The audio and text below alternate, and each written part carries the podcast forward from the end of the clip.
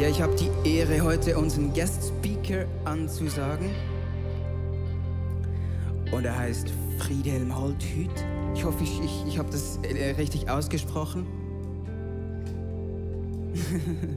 ich weiß, ich habe ihn kurz kennengelernt. Ich kenne drei Sachen über ihn bereits. Er hat äh, drei Kinder. Er kommt aus der Kirche, aus einer Kirche in Deutschland, aus der Credo-Kirche, äh, mit drei Locations. Also diese Zahl drei, die zieht sich, zieht sich durch bei ihm. Und er hat drei Freunde, den Vater, Heiligen Geist und den Sohn. Komm, wir heißen ihn äh, herzlich willkommen. Friede.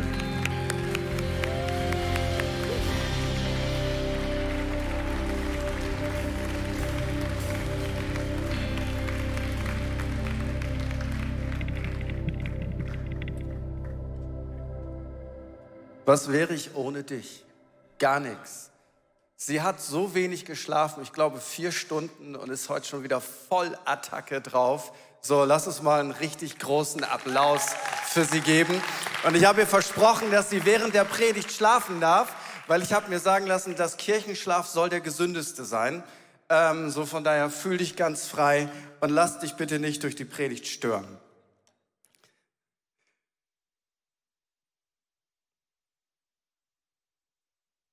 Meiner einer kommt aus dem Norden von Deutschland, ursprünglich. Ich arbeite jetzt im Westen von Deutschland und ich komme aus einem kleinen kriegerischen Küstenvolk, dem Stamm der Friesen. Genauer gesagt aus Ostfriesland, das ist so die Ecke in Deutschland, wo die anderen Leute drüber Witze machen. Also ich bin Teil einer anerkannten Minderheit. Ähm, wir haben Gesetze, die das schützen. Es gibt vier anerkannte Minderheiten in Deutschland. Ich gehöre zu einer. Und uns sagt man nach, dass wir nicht besonders emotional sind. Also du musst dir das ungefähr so vorstellen. Das absolute Maximum an emotionalem Enthusiasmus ist, wenn wir irgendwo stehen und sagen, jo, das heißt, wow, Wahnsinn. Also, jo, jetzt habe ich ein Problem. Jetzt bin ich Pastor und ich habe eine Zeit lang in Südafrika gearbeitet, unter dem Stamm der Zulus. Und dort ist das Maximum an Begeisterung nicht, jo, da musst du nur sagen, Praise the Lord und die Leute tanzen auf den Stühlen, sind begeistert, ähm, erfahren schon Gottes Liebe und so. Und jetzt muss man das irgendwie immer so hinbekommen. Jetzt habe ich festgestellt, wann immer ich in der Schweiz bin, ihr erinnert mich so ein bisschen an mein Küstenvolk. Ihr sagt vielleicht nicht Jo, aber ihr freut euch auch total nach innen hin. Ähm, ihr, wenn ihr so ein bisschen im Worship so macht, dann denkst du schon, Wahnsinn, Summer of Revival, I can see it, I can see it. There is a revival. Und ich hatte mir gedacht, wie, wie kriegen wir jetzt eine gute Preaching Experience hin? So, Regel Nummer eins ist, wenn ich irgendetwas sage, was nicht ganz verkehrt ist, was ansatzweise biblisch ist, was irgendwie cool ist, könntest du Folgendes sagen. Jo, dann weiß ich, war nicht so schlecht.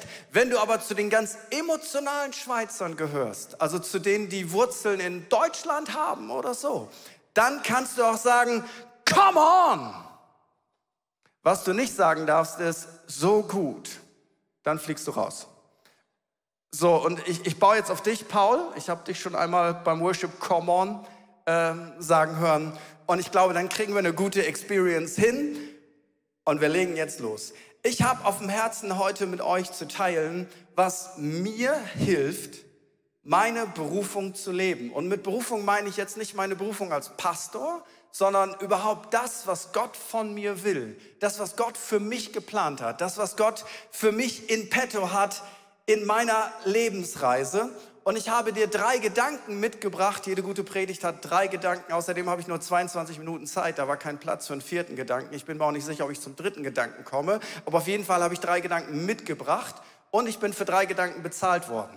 So, in diesem Sinne habe ich dir drei Gedanken mitgebracht, die mir helfen und von denen ich ziemlich sicher bin, dass sie dir vielleicht auch helfen können. Und die These Nummer eins heute Morgen ist, Gott ist nicht logisch. Natürlich hat er Verstand und Logik geschaffen für diese Erde. Also du musst nicht in die Kirche reinkommen, deinen Verstand an die Garderobe aufhängen und dann bist du in der Kirche und wenn du wieder rausgehst, nimmst du deinen Verstand wieder mit. Das habe ich nicht gesagt. Aber was ich sage ist, dass das nicht möglich ist, Gott mit seiner Logik zu begreifen. Zum Beispiel Gideon soll eine Riesenarmee besiegen und Gott will, dass er weniger Soldaten hat. Meine Logik wäre, Riesenarmee, wir brauchen jeden Mann. Gottes Logik war, ihr kämpft gegen eine Riesenarmee, ihr müsst weniger Leute haben. Richter 7, Vers 2. Der Herr aber sprach zu Gideon, zu zahlreich ist das Volk, das bei dir ist, als dass ich Midian in seine Hände geben sollte.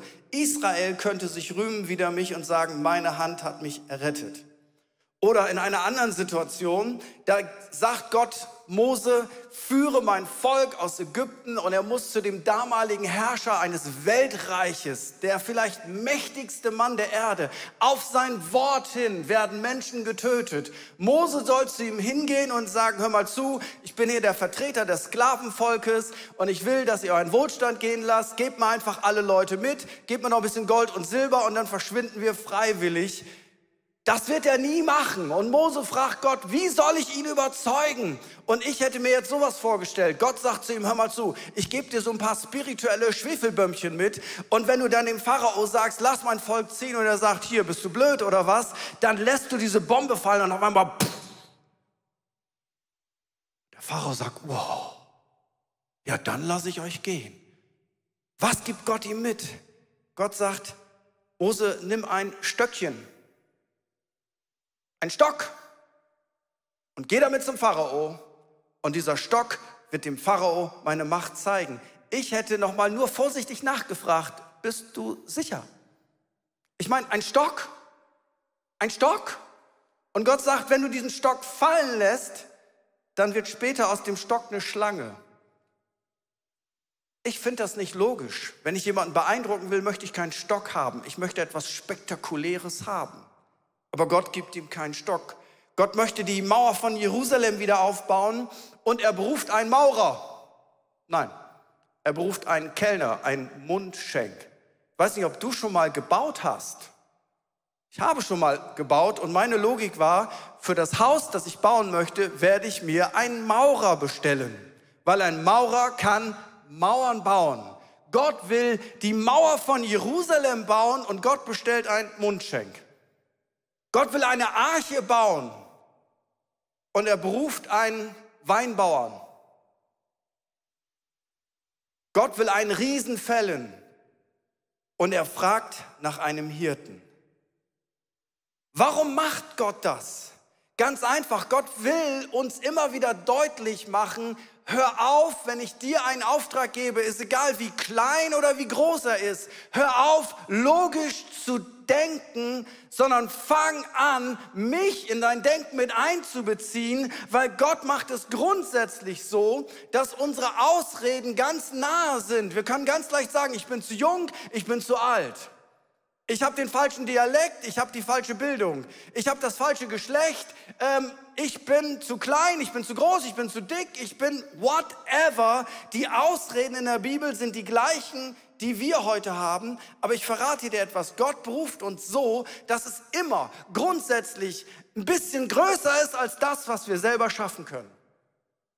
Grundsätzlich. Und hier geht es nicht um die große Berufung, sondern hier geht es um die ganz normalen Dinge des Alltags. Gott legt dir Dinge aufs Herz, die für dich sind, die Teil deiner Lebensberufung sind. Und Gott macht es immer ein bisschen größer, dass du denkst, das schaffe ich nicht. Und der menschliche Gedanke wäre, ja, wenn du denkst, dass du das nicht schaffst und wenn du das auch noch fühlst, dass du das nicht schaffst, dann kannst du das nicht tun. Und hier kommt Gott und er sagt, Achtung, falscher Gedanke, in deiner Mathematik planst du etwas nicht mit ein, nämlich mich. Ich berufe dich nicht aufgrund der Logik, sondern aufgrund meiner Kraft. Warum ist das so? So wie Gott zu Gideon sagt, Israel könnte sich rühmen wider mich und sagen, meine Hand hat mich gerettet. Oder auf gut Deutsch, war ja klar, dass du schaffst. Kannst du doch. Ist doch super. Diese kleine finanzielle Herausforderung schaffst du doch. Diese kleine Aufgabe schaffst du doch. War doch klar, dass das funktioniert. Und die Bibel sagt uns ganz eindeutig, Gott teilt mit uns alles. Seine Liebe, seine Barmherzigkeit, seine Heiligkeit, seine Großzügigkeit. Aber eins teilt er mit uns nicht. Das ist seine Ehre. Weißt du, wann Gott am meisten Ehre bekommt? Wenn er dir etwas Unlogisches sagt. Und du fängst an, das umzusetzen, nicht weil du es kannst, sondern weil Gott auf deiner Seite ist, dann passiert am Ende Folgendes. Gott bekommt alle Ehre. Und der Sinn dessen, dahinter ist ein theologischer Grund. Soli Deo Gloria. Weil am Ende, wenn Gott das gemacht hat, weil wir so cool sind, weil wir Schweizer sind, weil wir Deutsche sind, weil wir die Credo-Kirche sind, weil wir ICF sind, warum auch immer, dann bekommen wir oder unsere Kirche die Ehre. Aber Gott möchte Dinge bewirken, wo nur er alleine die Ehre bekommt. In dem Sinne ist Gott nicht logisch. Gott ist aber auch nicht unlogisch. Gott ist eben theologisch. Mir hilft das ungemein, weil Gott sagt mir manchmal einfach immer Dinge, wo ich denke, lass mich in Ruhe, ich kann das nicht. Und ich mache immer wieder den Fehler, dass ich, wenn Gott mir etwas sagt, dass ich auf meine Möglichkeiten, auf meine Ressourcen schaue und ich falle immer wieder drauf rein, obwohl ich seit über 30 Jahren mit Jesus Christus unterwegs bin. Hast du das auch manchmal? Dann möchte ich dir heute Morgen was sagen. Gott ist nicht logisch. Der zweite Gedanke ist, Gott tut es sowieso. Im theologischen Sinne bin ich nicht nur ein Armenianer. Das musst du nicht wissen, was das ist. Das äh, interessiert meistens nur äh, Pastoren und Theologen und auch die interessiert das nicht alle. Aber Armenianer heißt, es liegt alles an mir. Der Calvinist würde sagen, es liegt alles an Gott. Und so zwischen diesen Bereichen ähm, betteln dann die Theologen und so weiter und so fort. So, ich bin kein Arminianer, ich bin aber auch kein Calvinist. Wir glauben ja alle, wir sind ausbalanciert in der Mitte, du auch, oder? Amen. So, in dieser Richtung. Aber ich will dir Folgendes sagen. Kannst du dir vorstellen, dass Gott plant, Jesus Christus auf die Erde zu bringen durch die Jungfrau Maria und der Engel des Herrn erscheint Maria und er sagt, hey, du wirst einen Sohn gebären und der Heilige Geist wird auf dich kommen und du wirst den Retter der Welt gebären und Maria sagt, äh, nö. Das passt gerade nicht in meine Lebensplanung. Ich, ich bin verlobt und, und danach möchte ich mein Abitur machen und, und dann habe ich noch eine Ausbildung oder ich will studieren. Ähm, wenn du willst, kannst du in zwölf Jahren wiederkommen. Und Gott sagt, äh, ja, dann wird das nichts mit Jesus. Dann gibt es halt keinen Erlöser der Welt. Dann ist es vorbei mit dem Messias. Äh, Maria wollte nicht. Die war gerade nicht verfügbar. Die, die war on Insta und hat was gepostet und ähm, die, die, die, fühlte sich unter Druck gesetzt und Druck ist nie gut im Reich Gottes. So, da, nee, und das respektieren wir auch. Maria, wenn du dich nicht gut fühlst mit dem Gedanken, schwanger zu werden vom Heiligen Geist, also, no pressure. So, ich gehe noch mal drei Tage weg und dann denk noch mal drüber nach. Ja, und dann sagt Maria, nee, das, ähm, nee, das, nee. Dann sagt Gott, ja, dann gibt's halt keine Erlösung. Was soll's? Äh, ist abstrakt, oder? Also ich habe daraus Folgendes gezogen. Was Gott tun will, wird er tun, mit oder ohne dich. Aber mein Gedanke ist, lieber mit dir. Und vielleicht, vielleicht ist er eigentlich ein Ausdruck des Zweifelns. Vielleicht kann ich dir heute ein Vielleicht zusprechen, weil Gott wird es sowieso tun und vielleicht wird er was durch dich tun. Ich denke da an Esther, ähm, die schüchtern war, die Waisenkind, ähm, ihr, ihr ganzes Know-how war, sie sah gut aus und deswegen war sie die Frau vom König geworden, aber sie wollte auch keinem erzählen, dass sie eigentlich Jüdin ist. Und dann sollten alle Juden umgebracht werden und ihr Onkel coacht sie. Und er sagt, Esther, du bist vielleicht schüchtern, Du denkst, du kannst das nicht und du hast Angst und du hast Komplexe und du hast nie Eltern gehabt, die dich gefördert haben. Esther, aber du bist jetzt an einem Platz. Vielleicht, vielleicht, vielleicht bist du da, wo du bist, weil Gott das wollte für einen Moment wie diesen. Und ich möchte das mal so nehmen und sagen, hey, vielleicht bist du da, wo du bist, weil Gott das wirklich wollte. Vielleicht bist du da, wo du bist, weil Gott etwas durch dich tun möchte. Und in dem Moment ist vielleicht ein Ausdruck des Glaubens und nicht ein Ausdruck des Unglaubens. Es ist ein vielleicht wie ein 85-jähriger Mann in Josua 14, Vers 12. Da wollen alle Leute nicht aufs Gebirge gehen, weil die jungen Leute sagen, da sind Riesen, da habe ich keinen Bock, ich bin frisch verheiratet, da kann ich nicht hingehen, vielleicht äh, es gibt noch hier noch keine Versicherung, falls ich sterbe. Äh, ich möchte nicht auf den Berg und dann kommt ein 85-jähriger Mann namens Caleb, 85, damals wurde man älter als heute, aber 85 war noch nie jung. Und er sagt, ja, wenn die jungen Leute nicht gehen, dann gehe ich. Vielleicht ist der Herr mit mir. Und weißt du, was der Unterschied war? Er wusste, es ist ganz egal, ob ich 85 bin oder 35 oder 20. Gegen diese Riesen habe ich menschlich sowieso keine Chance. Ich brauche sowieso Gottes Handeln. Und ich verrate dir etwas, ob du 20 bist oder 15 oder 30 oder 50 oder 85, Gott will dich vielleicht gebrauchen. Das Entscheidende ist dein Mindset, ob du ein Vielleicht des Glaubens hast oder ob du gar nicht mehr antrittst. Oder 1 Samuel 14, Vers 6, da heißt es, ähm, da sprach Jonathan zu seinem Waffenträger, komm, lass uns hinübergehen zu der Wache dieser Unbeschnittenen. Vielleicht wird der Herr etwas für uns tun, denn es ist dem Herrn nicht schwer, durch viel oder wenig zu helfen. Das ganze Komitee war mit Saul, dem König, unter einem Terebintenbaum und sie haben diskutiert. Ja, kann das sein, dass Gott uns helfen will? Wahrscheinlich nicht. Die haben viel mehr Waffen als wir. Guck mal, wer, nur der König hat hier einen Speer und, und das geht nicht. Und der eine sagt, nee, komm, lass uns noch mal einen Ausschuss gründen und der Ausschuss gründet einen Unterausschuss und dann werden wir noch mal alle Sachen durchspielen und wir werden einen richtigen Plan schreiben, ein richtiges Skript und so weiter und so fort. Und Jonathan, der war so genervt, dachte, leck mich in den Tesch, das sagt man im Rheinland. Ähm, das kann ich nicht wörtlich übersetzen. Also, sag, leck mich in den Tesch. Wir gehen da jetzt mal rüber und vielleicht wird der Herr was für uns tun. Weil der Herr kann ja durch viele helfen und der Herr kann durch wenige helfen. Aber wir machen das Gott jetzt richtig schwer. Wir stehen hier unten zu zweit. Da oben stehen die Philister. Jeder, der Ahnung hat von antiker Kriegsführung, weiß, wenn du oben bist und auch noch mehr Leute hast, das ist das Einfachste auf der Welt, das zu verteidigen.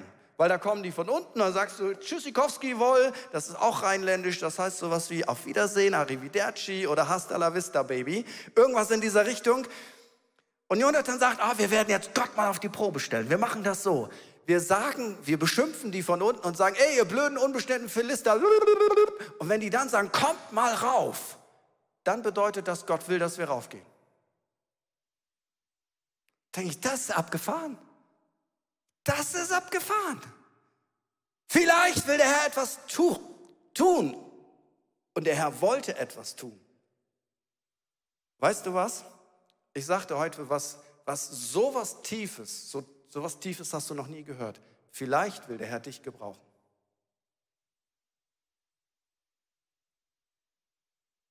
Vielleicht bist du für eine Zeit wie diese geboren und vielleicht sollst du genau da sein, wo du bist. Und deswegen ist es so wichtig, dass du dort aktiv wirst, weil vielleicht will der Herr, dass du ein Gamechanger bist. Die Bibel sagt uns in Matthäus 25, Vers 23 nicht, das hast du gut gedacht, mein Knecht das hast du gut gesagt. Nein, sondern das hast du gut gemacht. Es hat immer etwas mit einer Handlung des Glaubens zu tun. Und die dritte These ist, wer bin ich? Mose sagt das zu Gott, als er zum Pharao gehen soll. 2. Mose 3, Vers 11. Mose sprach zu Gott, wer bin ich, dass ich zum Pharao gehe? Was hören wir daraus? Wer bin ich? Dass ich dahin gehen soll, wir würden das dann, das ist ein bisschen Minderwertigkeit. Wer bin ich schon? Und in der Psychologie ist das eine tiefe Frage. Wer bin ich eigentlich? Also das sind so Fragen, die stellt man sich mit 40 plus. Woher weiß ich das? Weil ich 40 plus bin. Weißt du, mit 20 ist Attacke, das Leben kommt, yippie. Und dann schaffe, schaffe, Häusle bauen, würden die Schwaben sagen. Ihr seid ja nicht so, ihr habt da gar keine materialistische Ansprüche. Ähm, aber dann irgendwann hast du das so im Sack und ähm, dann hast du dein Frauchen und dein, dein, deine Kinder und dein Häuschen und dein Auto und dann hast du sogar noch einen Zweitwagen und dann kannst du sogar Urlaub machen. Dann siehst du so herrlich braun aus wie der Kollege Paul und Vielleicht warst du auch auf einem Revival Camp und kriegst eine Glatze, so wie ich, weil dir immer die Hände aufgelegt werden, immer die Hände aufgelegt werden und irgendwann wunderst du dich, what happened there? Ich wünschte, ich wäre in der Baptistenkirche aufgewachsen. Und dann, und dann stellst du dir die Fragen, wer bin ich eigentlich? Bin ich das, was ich tue? Wer bin ich eigentlich als Mensch? Wer bin ich? Versteht irgendeiner, was für quälende Fragen das sein können? Und ich finde die Fragen gut und du sollst sie lösen und nütze jeden Therapeuten und Seelsorger und Freund und Freundin und Kleingruppe, was auch immer du kriegen kannst. Aber weißt du was? Mose sagt zu Gott, wer bin ich? Und dann kommt Gottes Antwort. Und er sagt, ich will mit dir sein. Und ich denke mir, Gott, das ist eine ziemlich flache Antwort auf eine tiefe Frage. Mose fragt, wer bin ich eigentlich? Und ich hätte ihm jetzt gesagt, Mose, du bist ein geliebtes Kind Gottes. Du bist unconditional loved. Mose, du bist stark in dem Herrn, in der Macht seiner Stärke. Mose, du bist sowas von geliebt. Mose, bevor die Welt überhaupt nur da war, da hat Gott dich schon erdacht. Du bist Gottes Poesie. Mose, du bist was. Mose, du bist mein Sohn. Mose, du bist, ich hätte sowas geantwortet und alles richtige Antworten. Und was sagt Gott? Ich will mit dir sein. Und weißt du was? Bei der Frage unserer Berufung ist nicht so sehr wichtig, wer du bist. Das ist wichtig, verstehe mich nicht falsch. Das ist wirklich wichtig. Aber bei der Frage nach deiner Berufung ist das nicht so sehr wichtig. Bei deiner Identität ist das wichtig, wer du bist. Aber bei deiner Berufung ist wichtig, wer ist eigentlich mit dir? Wer ist bei dir? Wer ist auf deiner Seite? Wer wird dich senden? Wer wird versprechen, dass er dich niemals alleine lässt? Wer wird versprechen, dass wenn du dich verirrst, dass er dich wiederholt? Wer wird versprechen, dass du auf jeden Fall bei ihm landest? Wer ist eigentlich mit dir? Und Gott sagt ihm bei diesem unmöglichen Auftrag, Mose, ich bin mit dir.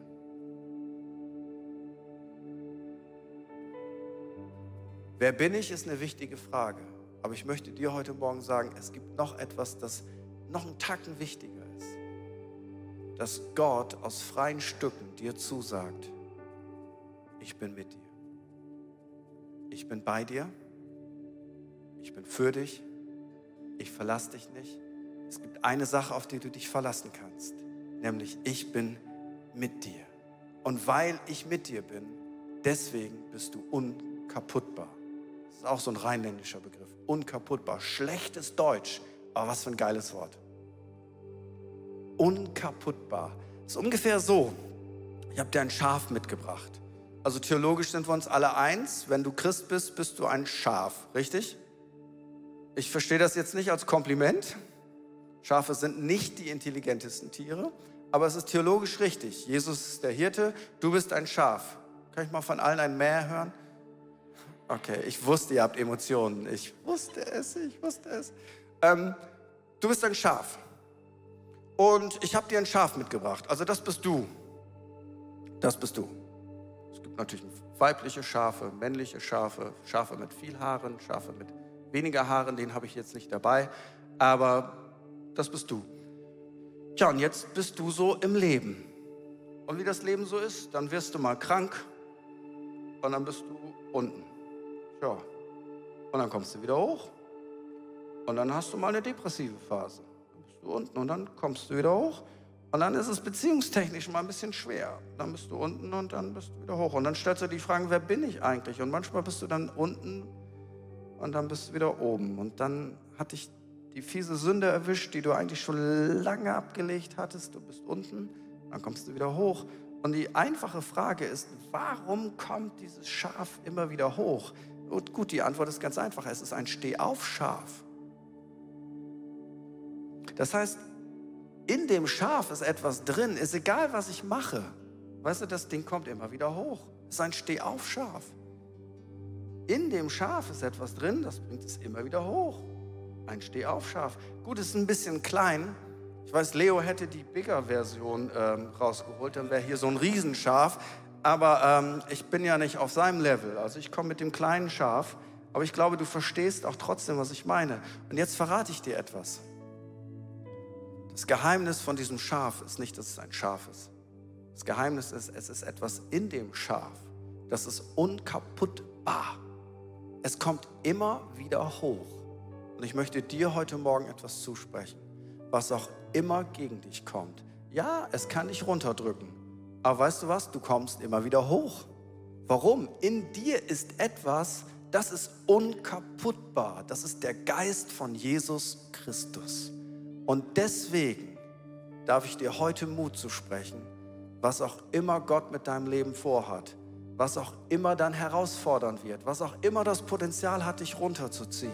Ich spreche dir heute zu, nichts auf dieser Welt kann dich kaputt machen, weil du bist unkaputtbar, weil du bist ein Stehaufschaf, weil Jesus Christus wohnt in dir. Komm, wollen wir zusammen aufstehen? Und ich segne dich, dass du dieses Bild in deinem Gehirn fest abspeicherst und dann wollen wir den Namen von Jesus nochmal richtig fett groß machen, weil wir sind seine unkaputtbare fruchtbare Kirche. Corona, du machst uns nicht kaputt. Wirtschaftskrise, du machst uns nicht kaputt. Verfolgung von Christen, du machst uns nicht kaputt.